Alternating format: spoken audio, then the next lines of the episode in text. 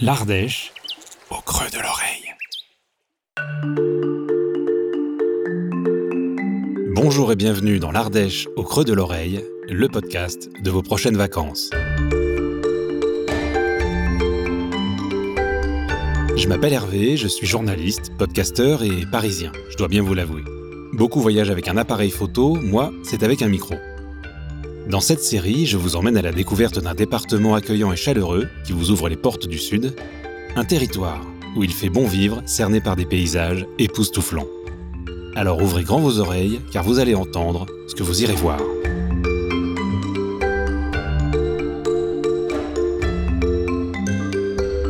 Aujourd'hui, je vous emmène dans le sud du département, à Alba-la-Romaine, un village de caractère dont le nom révèle un riche héritage culturel dévoilé au cours du 19e siècle par les premières fouilles archéologiques, prolongées en 2013 par l'ouverture du muséal. J'y rencontre Adeline Clé, responsable du développement des publics, dont la malice et l'enthousiasme ne manquera pas d'attiser votre curiosité. Bonjour Adeline. Bonjour Hervé, bienvenue à Musel. Merci de m'accueillir dans ce magnifique musée qui rend hommage aux vestiges qui sont à proximité, avec des formes géométriques d'une grande sobriété. L'ensemble est très harmonieux. Tout à fait, oui. en plus, c'est un musée assez contemporain, mais on a une, un petit rappel de ces vestiges romains avec le grand parvis, cette toile au-dessus qui montre un petit côté léger aussi assez méridional, qui permet de passer un peu de temps euh, abrité quand il fait chaud, de profiter du beau temps. Notre visite commence par les vestiges du théâtre antique, au pied des gradins, qui nous protègent autant que possible du vent qui fouette la plaine d'Alba la Romaine ce matin-là. Ici, on est donc à Alba Elviorum, la capitale du peuple des Elviens, qui correspond au sud de l'Ardèche, il y a à peu près 2000 ans. Aujourd'hui, on n'en voit pas forcément grand-chose. Quand on passe devant, on se demande un petit peu ce qu'il y a. On voit quelques pierres, des bouts de murs. Mais en fait, il y a une histoire euh, extrêmement intéressante quand on prend le temps de s'y attarder et puis de regarder un petit peu, de creuser, alors métaphoriquement bien entendu, mais de regarder un petit peu cette histoire parce que bah voilà, ici c'était une capitale il y a 2000 ans, donc l'équivalent aujourd'hui un peu de privat.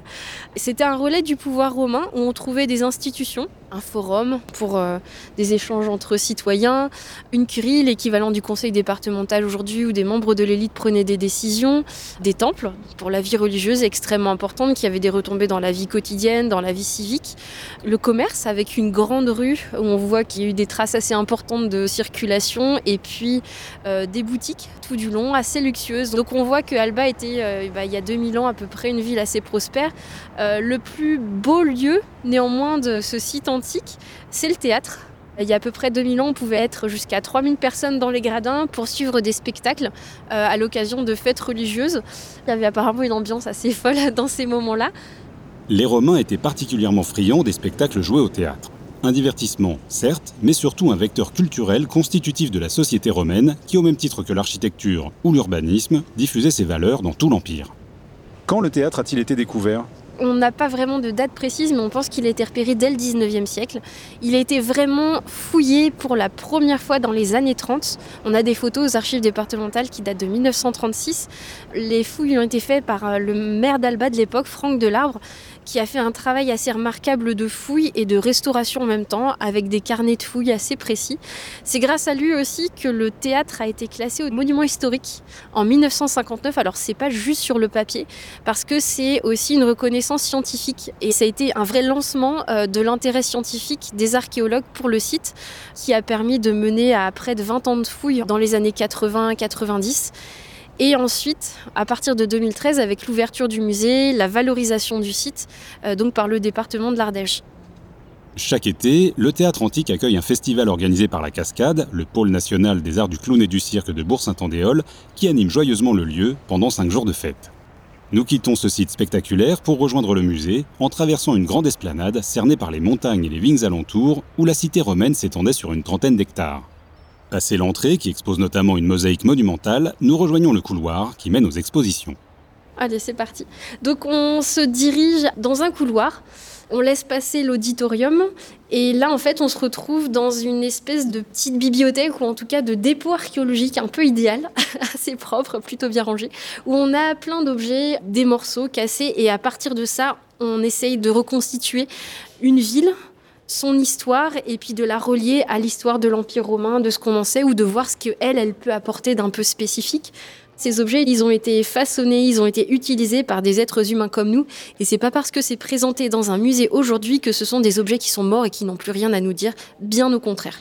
Le but, c'est de continuer à faire vivre, à faire en sorte que ces objets puissent s'exprimer et que ces objets soient aussi à la portée de tous. On raconte une histoire vieille de 2500 ans, elle a encore des échos. Aujourd'hui, elle a encore des choses à nous apprendre ou des questionnements à nous apporter. C'est ça qui nous fait vivre aussi euh, aujourd'hui.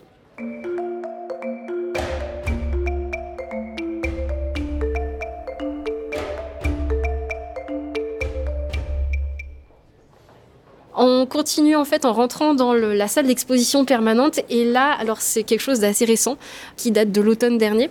On a l'empereur lui-même qui accueille le visiteur. Donc l'empereur, bah, il n'est pas forcément très habillé, mais c'est une sorte de costume qui permet d'exprimer son côté divin, sa perfection, et de se hisser au-dessus des hommes et au même niveau que les dieux puisque l'empereur était divinisé. Là, on pense que c'est l'empereur Trajan. C'est une posture, c'est une communication politique, en plus d'être une œuvre d'art euh, donc sur un modèle artistique grec du 5e siècle avant notre ère. Donc euh, voilà, les Romains ont piqué beaucoup de choses aux Grecs et se les ont réappropriées. Donc là, c'est le cas. Cet empereur a été retrouvé dans un sanctuaire au nord de la ville que le visiteur peut découvrir en poussant ses pas au-delà des, barrières du site archéologique et en allant un petit peu au milieu des vignes. C'est le plus bel objet de nos collections qui a été découvert à un moment où on s'en doutait pas forcément, lorsque les archéologues en 1992 ont fouillé un sanctuaire religieux trouver un objet aussi massif, aussi beau, a été vraiment un moment d'émotion assez intense. L'exposition permanente s'articule autour de trois pôles, le premier consacré à la construction de la ville, le deuxième dédié à l'artisanat et à la vie quotidienne, et le troisième à la religion. De nombreux objets exposés permettent aux visiteurs d'appréhender l'histoire plus facilement qu'avec les seuls vestiges, aussi intéressants soient-ils, grâce à une scénographie moderne et évolutive. Dans scénographie, il y a scène, c'est vraiment une mise en scène des collections parce qu'il y a le texte, donc ça c'est le muséographe qui s'en charge, mais la scénographie est un travail extrêmement précis et extrêmement important. Dans un musée aujourd'hui, au XXIe siècle, le but c'est pas de montrer le plus d'objets possible, comme ça a pu être le cas. On est un peu revenu de ça, même si son principe est très intéressant et puis bah, ça montre une histoire foisonnante et le côté frustrant du fait de devoir mettre des objets dans des réserves et de ne pas forcément pouvoir les montrer au public.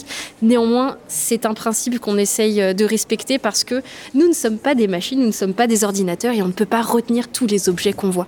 Donc le but, c'est de trouver un fil rouge, de le décliner et de l'illustrer par des objets souvent les plus significatifs ou les plus beaux. On a aussi une chance ici, c'est de pouvoir changer les cartels, de pouvoir changer un petit peu l'histoire qu'on peut raconter, de pouvoir changer les objets au gré des acquisitions, des dons et puis des découvertes qu'on peut refaire aussi dans nos réserves. Et ça, c'est une histoire qui nous permet, nous, de nous tenir en haleine aussi, c'est de pas forcément toujours raconter la même chose, que ça soit pas totalement répétitif. Et puis, euh, les archéologues aussi, quelquefois, changent d'avis, changent d'interprétation parce qu'on a plus de données, parce qu'on a plus d'exemples. et donc, l'archéologie est une science mouvante qui nous appelle à l'humilité quant à ce qu'on raconte. Il y a des choses, ce sont des hypothèses. Faut pas que ça devienne une certitude parce que là, en fait, on trahit un peu quelque chose.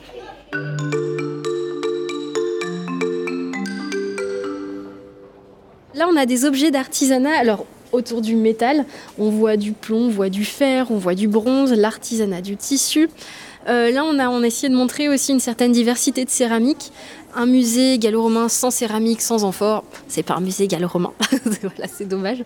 On a quelques amphores, donc certaines ont été restaurées, d'autres pas forcément toutes entières, mais elles permettent d'illustrer l'importance du commerce on continue un petit peu cette découverte du quotidien à travers des objets qu'on pourrait avoir aujourd'hui. Celui que j'affectionne tout particulièrement, c'est ces tablettes de cire on m'a fait remarquer ça quelques jours après l'ouverture du musée, c'est qu'elle a la taille d'une tablette numérique d'aujourd'hui et avec son petit stylet. Voilà, donc euh, des objets qu'on pourrait presque retrouver euh, aujourd'hui dans nos affaires, sauf que cette tablette, il y a 2000 ans, bah voilà, elle était recouverte d'une plaque de cire sur laquelle on écrivait, qu'on pouvait effacer. Des objets aussi qui sont vraiment sympas et qu'on retrouve aussi bah, dans nos sacs à tous, des clés avec différents types de clés. C'est vrai qu'aujourd'hui, c'est quelque chose d'assez standardisé. Là, on a des typologies assez différentes, notamment une clé absolument énorme. Je me demande ce qu'elle pouvait ouvrir. Encore une fois, ça permet de laisser vagabonder son imagination. Je reviendrai aussi sur des objets du quotidien qu'on connaît tous, qu'on a tous connus, y compris les enfants, des dés. Et les visiteurs, je ne sais pas pourquoi, les adorent particulièrement. Les petits comme les grands, quand on leur demande l'objet qu'ils ont préféré dans l'exposition, les dés. C'est vrai qu'ils sont très mignons, très attachants pour certains tout donc on n'a pas envie de les perdre. Ça montre que des objets, il y a 2000 ans, aujourd'hui, on utilise les mêmes. Entre ces Romains et nous, on a très très peu changé. Au niveau humain, en tant que tel, 2000 ans, en fait, c'est juste une respiration sur l'histoire de la vie, du monde. Ça, c'est bien de se le rappeler aussi. Nous terminons notre visite en parcourant les vitrines consacrées à la vie spirituelle. On y trouve des pièces liées à la religion, aux dieux et aux morts, qui occupaient une place importante dans la vie quotidienne des Romains. Pour continuer sur euh, le côté un peu religieux, on a des petits objets. Les Romains, en fait, faisaient des prières notamment à leurs ancêtres, aux dieux de la maison. Euh, ils avaient un laraire tous les jours. Donc on a ces petits objets qui pouvaient aussi emmener avec eux une petite Vénus nue extrêmement gracieuse qui se regarde dans un miroir et se recoiffe, un lion en argile euh, qui est originaire de Haute-Loire et puis un petit temple. Donc ça, ça faisait partie un peu du kit de survie au quotidien de nos Romains. Le lien d'Alba avec l'héritage romain se concrétise un peu plus en 1986, quand pour accompagner le programme de fouilles archéologiques, le maire de l'époque décide de renommer le village en Alba la Romaine on a un lien qui se fait directement par l'histoire du village. Et dans le village, on retrouve aussi ces quelques traces, mais le village en tant que tel aussi a une histoire euh, médiévale et moderne extrêmement riche qu'il faut absolument pas euh, sous-estimer. Donc c'est vrai qu'à Alba la Romaine, entre les vestiges antiques, même quelques traces gauloises, et euh, le village médiéval, la partie moderne, voire même certains aspects contemporains, on a une histoire extrêmement large que je trouve assez unique aussi en Ardèche. Un voyage dans le temps sur presque deux millénaires qui est vraiment unique. Donc euh, on a vraiment de la chance. Adeline, merci beaucoup pour votre accueil et de nous avoir fait découvrir les pièces emblématiques de Muséal, qui trouvent souvent un écho dans notre vie quotidienne. D'ailleurs, c'est assez fascinant.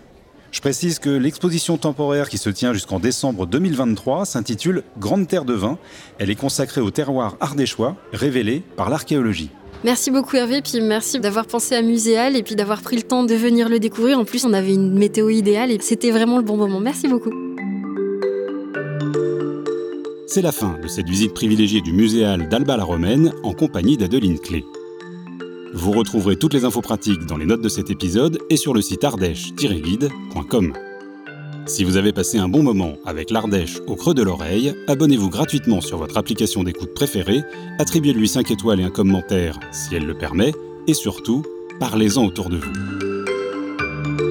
On se retrouve très bientôt pour un nouvel épisode. D'ici là, prenez soin de vous et préparez vos bagages. Thank you.